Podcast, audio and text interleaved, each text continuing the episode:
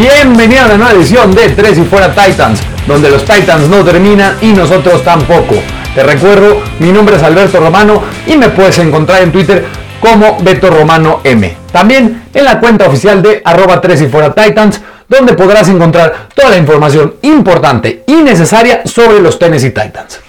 Y pues bueno, una semana más, una victoria más de los Tennessee Titans sobre su rival divisional, sobre los Houston Texans, coronándose como los campeones divisionales de la división AFC Sur, algo que los Tennessee Titans no podían conseguir desde 2008. Sí, desde 2008 los Tennessee Titans no lograban esta hazaña. ¿Cómo lo consiguieron? De la forma más titán de toda la historia. Un partido lleno de altibajos en el que una montaña de emociones nos llevó al, al estar tranquilos, a la tranquilidad de que los Tennessee Titans dominaban el partido, que a la mitad los Titans tenían muy controlado el partido y de repente los Titans permiten que los Houston Texans puedan armar una remontada que por poco les cuesta la victoria. ¿Cómo fue esto? Como ya sabemos, la defensiva es muy mala. La defensiva de los Titans simplemente es el problema que de verdad creo, a mi opinión, podría hacer que los Tennessee Titans les cueste ser un contendiente en la, en la postemporada de 2020. Y eso es lo que vamos a hablar de hoy. Cómo los Tennessee Titans llegaron a ganar este partido en la semana 17 sobre su rival divisional y cómo se quedaron con el campeonato de la división AFC Sur. ¿Cuáles van a ser los temas del día de hoy? Primero, un resumen del juego y cuáles fueron las claves del partido para la victoria. Luego, el amor y el regaño de la semana por las buenas o malas actuaciones individuales de los jugadores de los Titans. Y para finalizar, cómo quedan los playoffs de la National Football League. Así que, vámonos con el recap de la semana 17, en la que los Tennessee Titans derrotaron a los Houston Texans con marcador de 41 a 38 y acabando como campeones de la división AFC Sur. Primero vamos con el recap. El running back Derrick Henry entró el domingo con 223 yardas menos para las 2.000 yardas totales en el año. Los Titans necesitaban una victoria para hacerse con el campeonato de la AFC Sur. Ambas cosas sucedieron en Houston el domingo. Una carrera de touchdown de 52 yardas encendió el día de Henry para comenzar el segundo cuarto. Henry comenzó a través de un par de tacleadas con los brazos. Luego aceleró para acercarse a más de 2.000 yardas en el año totales. La carrera le dio a los Titans una ventaja de 10 a 3. La defensiva de Tennessee había hecho un trabajo decente conteniendo el quarterback de Sean Watson, quien no tuvo mucha, mucha ayuda en el campo hasta este momento. Dos de las primeras series de Houston terminaron antes de la zona roja de anotación y los Texans pudieron agregar dos goles de campo para llegar al juego 10 a 6. Después de su gran carrera, Henry rompió otra para llevar a los Titans a la yarda 1, donde el wide receiver AJ Brown y el coreback Ryan Tannehill conectaron para otra anotación. Henry estaba a 113 yardas terrestres y los Titans tenían una ventaja de 17 a 6. Henry abrió el tercer cuarto con otro touchdown. Luego Watson respondió con uno para los Texans. Fue con un pase profundo para el wide receiver Brandon Cooks, quien redujo la ventaja de Tennessee a 9 puntos luego de un punto extra fallado. Pero Henry estaba en una misión, una misión de 2.000 yardas. Arrancó otro acarreo de 45 yardas para colocar a los Titans dentro de las 5. Donde Ryan Tannehill culminó la serie con un acarreo para dar a los Titans una ventaja de 31 a 15. Por muy buenos que fueran Henry y la línea ofensiva, la defensa fue igualmente mala. No hubo presión ni cobertura e hizo que Watson manejara a los Titans al gusto fácilmente. Se conectó con Cooks nuevamente para 6 puntos más pero la, conversión de dos puntos no fue exitosa.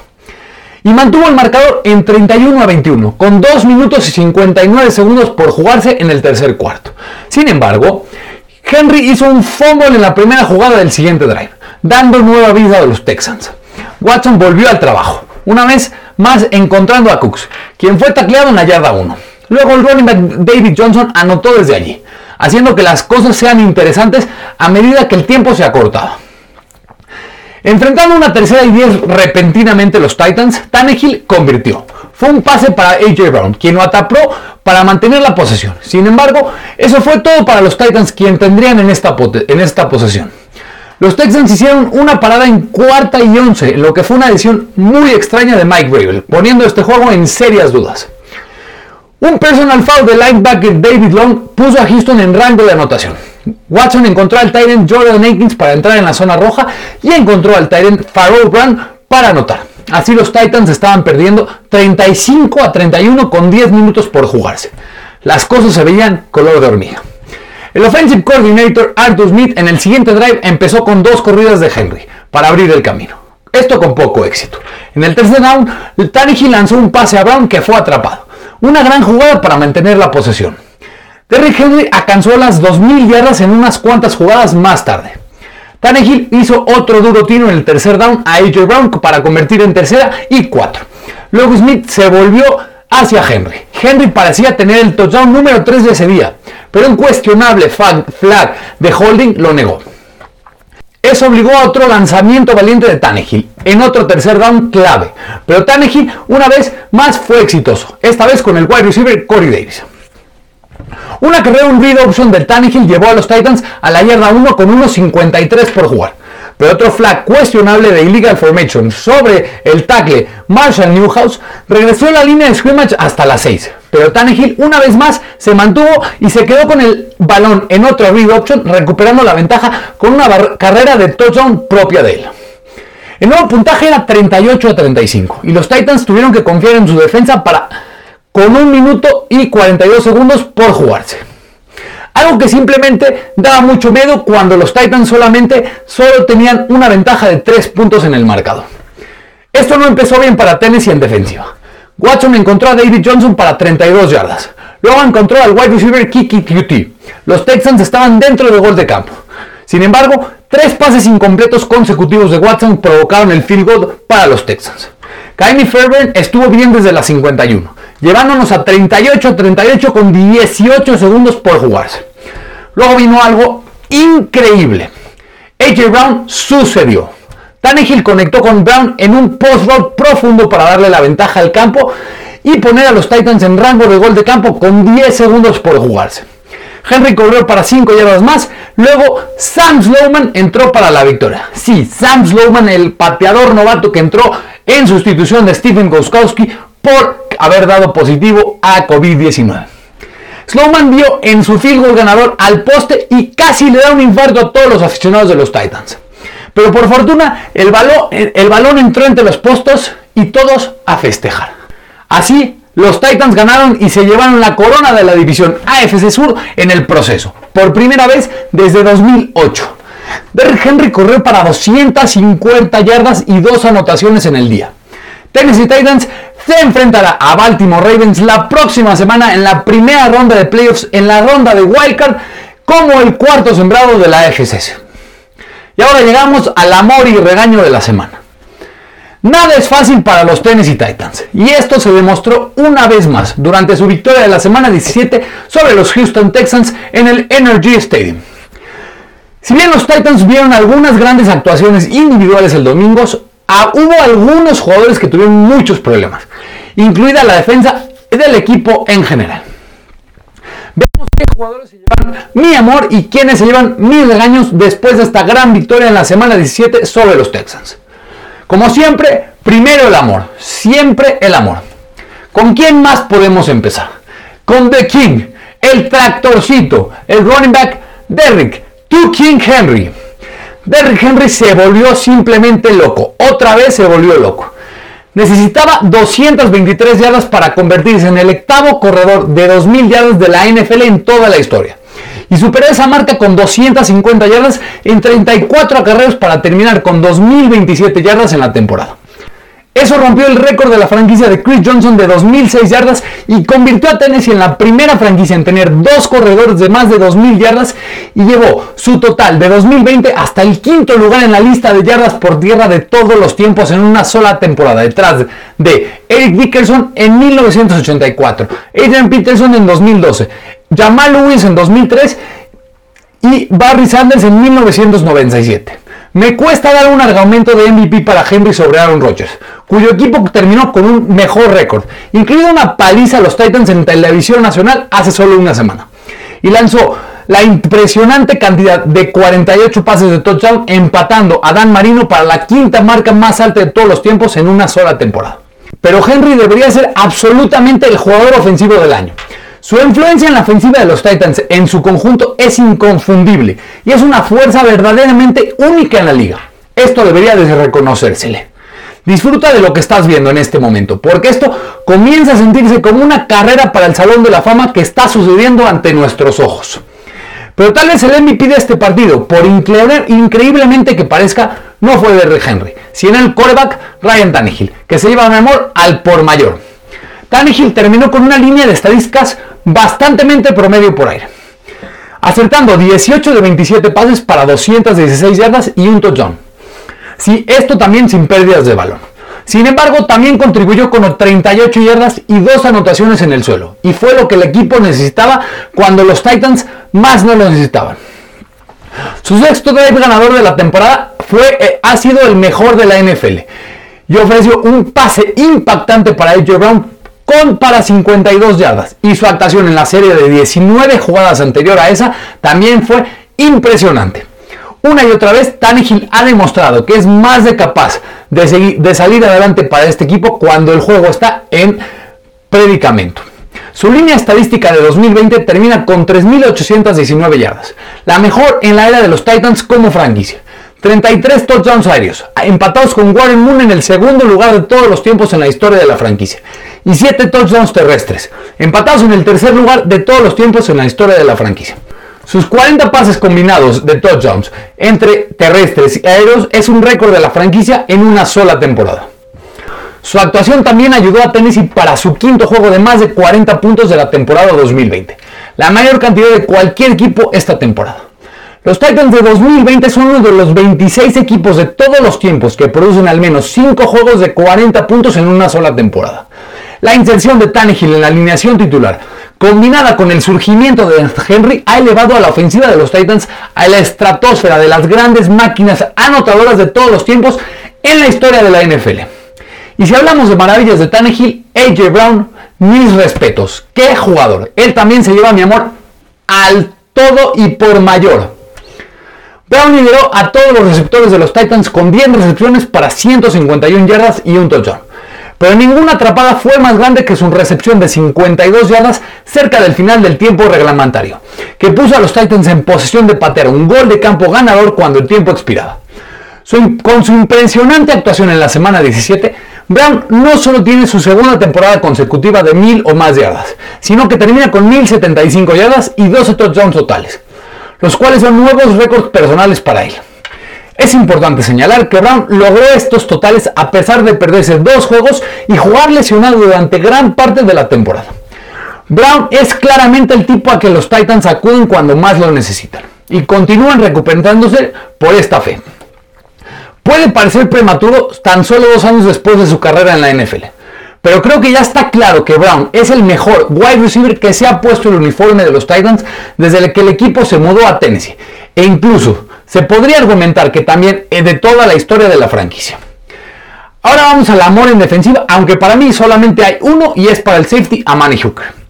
Hooker parecía ser uno de los jugadores que jugaron bien en la defensiva de los Titans. Lo más destacado obviamente fue su intercepción que pató al cornerback, Malcolm Butler en el liderato del equipo con cuatro intercepciones en la temporada 2020.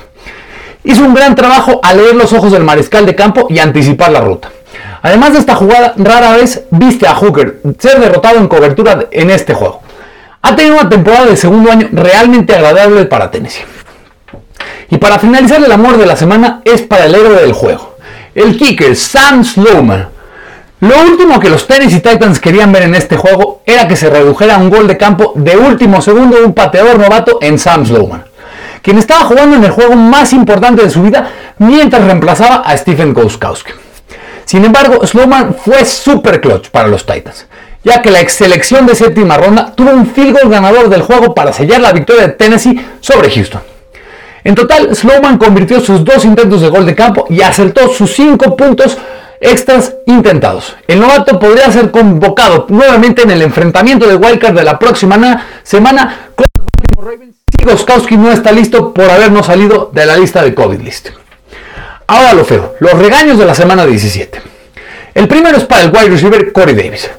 Fue un día difícil para Davis, quien totalizó solo 39 yardas y tuvo 3 drops feos durante el transcurso del juego. Para colmo, Davis se quedó a solo 16 yardas de alcanzar las 1000 yardas por primera vez en toda su carrera en lo que es un año de contrato para él. A pesar de que no alcanzó esta marca, no quita el hecho de que Davis tuvo una temporada tremenda para los Titans. Termina con un récord personal en yardas recibidas, con 984, y en touchdowns recibidos con 5 touchdowns, y fue un componente clave para la ofensiva de élite de Tennessee. Otro regaño es para el safety Kevin Byard. La mala campaña de Byard siguió el domingo. Fue atrapado mordiendo el anzuelo en un touchdown de Free Flicker de Houston con Brandy Cooks, que pareció impulsar la remontada de la segunda mitad de los Texans. Y en general parecía estar un paso atrás y un poco lento en llegar a donde tenía que estar. Y como era de esperarse, el regaño más fuerte sin duda es para la defensiva en contra del paso. Qué raro, ¿no? Sí, lo sé. Pero la defensa de pases de los Titans tuvo un día para el olvido en contra de Sean Watson y los Texans.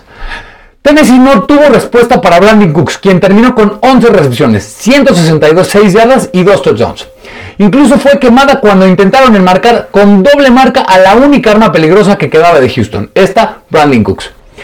El pass rush, por supuesto, era parte del problema. A pesar de que Tennessee tuvo 4 capturas, su mejor marca en la temporada, pero estas parecían ser la excepción, no la regla. La mayoría de las veces vimos una imagen familiar de un mariscal de campo parado en el bolsillo mientras el Parros parecía estar atrapado, sin siquiera estar cerca del coreback contrario. Con excepción de Amani Hooker, quien jugó bastante bien, pero las malas actuaciones superan con creces a las buenas. Afortunadamente para los Titans, se enfrentan a un oponente que es poco probable que los destruya en el aire en la primera ronda de playoffs. Y pues este es el amor y el regaño de la semana 17. Y como siempre, si crees que hubo alguien que me faltó mencionar en cualquiera de los dos, en la parte buena, en los malos, en el amor o en el regaño, házmelo saber por favor en mi cuenta de Twitter en Beto Romano M o en la cuenta oficial de Tres y Fuera Titans y ahí vamos a discutir muy a gusto.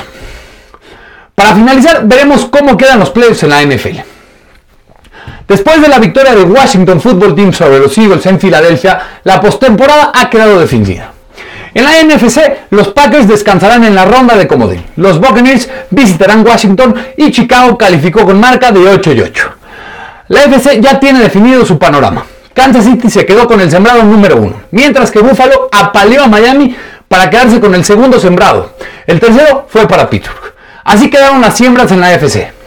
El primer sembrado Kansas City con récord de 14 y 2. El segundo sembrado Buffalo Bills con récord de 3 y 3. El tercer sembrado Pittsburgh Steelers con récord de 12 y 4. El cuarto sembrado los Tennessee Titans con 11 y 5 en su récord. El quinto sembrado los Baltimore Ravens con también 11 y 5 en su récord.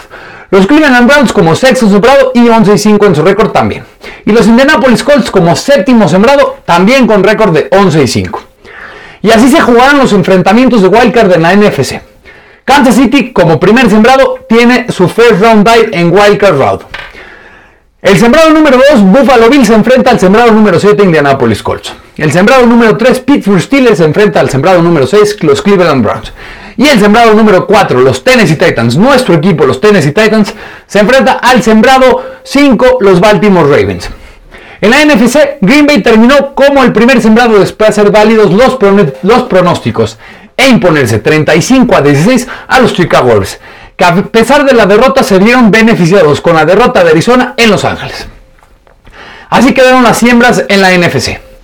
Green Bay Packers como sembrado número 1 y récord de 13 y 3. New Orleans Saints como sembrado 2 y récord de 12 y 4. Sembrado número 3 los Seattle Seahawks también con récord de 12 y 4. Sembrado número 4 Washington Football Team con, con récord de 7 y 9. Sembrado número 5 los Tampa Bay Buccaneers con récord de 11 y 5. Sembrado número 6 los Angeles Rams con récord de 16. Y sembrado número 7 los Chicago Bears con récord de 8 y 8. Así se jugarán los enfrentamientos de Wildcard en la conferencia nacional. Green Bay Packers por ser el sembrado número 1 tendrá su descanso. El sembrado número 2, los New Orleans Saints, se enfrentan al sembrado número 7, los Chicago Bears. El sembrado número 3, los Seattle Seahawks, se enfrentan al sembrado número 6, los Angeles Rams. El sembrado número 4, el Washington Football Team, recibe al sembrado número 5, los Tampa Bay Buccaneers. Para mí será una ronda de comodines muy, muy cerrada y muy complicada de pronosticar en la mayoría de sus partidos. El partido más cerrado, en mi opinión, es el de los Tennessee Titans en contra de los Baltimore Ravens. Dos equipos que se conocen perfectamente y que, para recordar, Los Tennessee Titans y los Ravens se han enfrentado cinco veces en las ocho apariciones de los Titans en los playoffs en toda su historia de su franquicia. Cinco veces en ocho apariciones de playoffs se han enfrentado en contra de los Ravens los Titans. ¿Cómo han sido los enfrentamientos? Siempre ha ganado la visita. Esto es un mal augurio para los Titans. Esperemos que se pueda revertir esta mala racha que parece tienen los Titans en la que los equipos visitantes siempre ganan el partido entre los Titans o los Ravens en playoffs. Y pues nos espera una semana emocionante, muy divertida y muy apasionante de playoffs de 2020. Ya para finalizar les quiero decir, la temporada 2020 desgraciadamente llega a su fin, pero para los Tennessee Titans afortunadamente continúa. Seguiremos viendo un equipo de los Tennessee Titans que parece que no son contendientes, pero como siempre digo, en playoffs cualquier cosa puede pasar. Y si un equipo se enrancha, puede ser contendiente al Super Bowl. Esperemos que los Tennessee Titans nos den esa alegría y que los Tennessee Titans puedan arreglar sus problemas en defensiva, porque la ofensiva de, es de élite y una ofensiva que simplemente si tuviera una defensiva por lo menos promedio, sería un equipo contendiente al Super Bowl.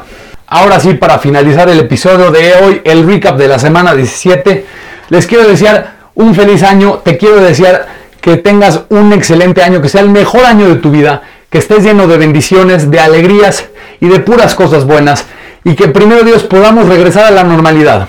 Porque como ya lo sabes, quedémonos en casa hasta que esto pase, estemos tranquilos, que tengamos salud, que tengamos alegría y que tengamos mucho, mucho amor, como le doy a los Titans que se lo merecen cada semana por sus buenas actuaciones. Que todos tengamos amor, que todos tengamos cosas buenas Muchísimas gracias por escucharme. Te recuerdo, mi nombre es Alberto Romano. Me puedes seguir en Twitter como Beto Romano M. Si te pudiera pedir un favor gigantesco, dale seguir a este podcast, dale compartir, dale descargar en tu plataforma preferida de podcast. Dame seguir en mi cuenta de Beto Romano M, ya te lo dije hace rato. También dale, dale seguir a la cuenta de Tres y Fuera Titans, donde encontrarás todo lo que necesitas sobre los Tennessee Titans. No te arrepentirás y estarás simplemente perfectamente informados sobre la información de los Tennessee Titans. Muchísimas gracias por escucharme. Feliz año nuevo. Te recuerdo, tu servidor Alberto Romano. Muchas, muchas gracias por escucharme. Porque los Titans no terminan y nosotros tampoco. Tres y fuera. Hola, soy Rudy Jacinto, creador de Tres y Fuera. Si te gustó el programa de hoy, suscríbete a este y otros podcasts de la familia Tres y Fuera. Tres y fuera NFL, Tres y fuera fútbol, Tres y fuera de tu equipo favorito y claro, el canal de Tres y fuera YouTube con videos todos los días. Porque si tu equipo existe, Tres y fuera lo cubre.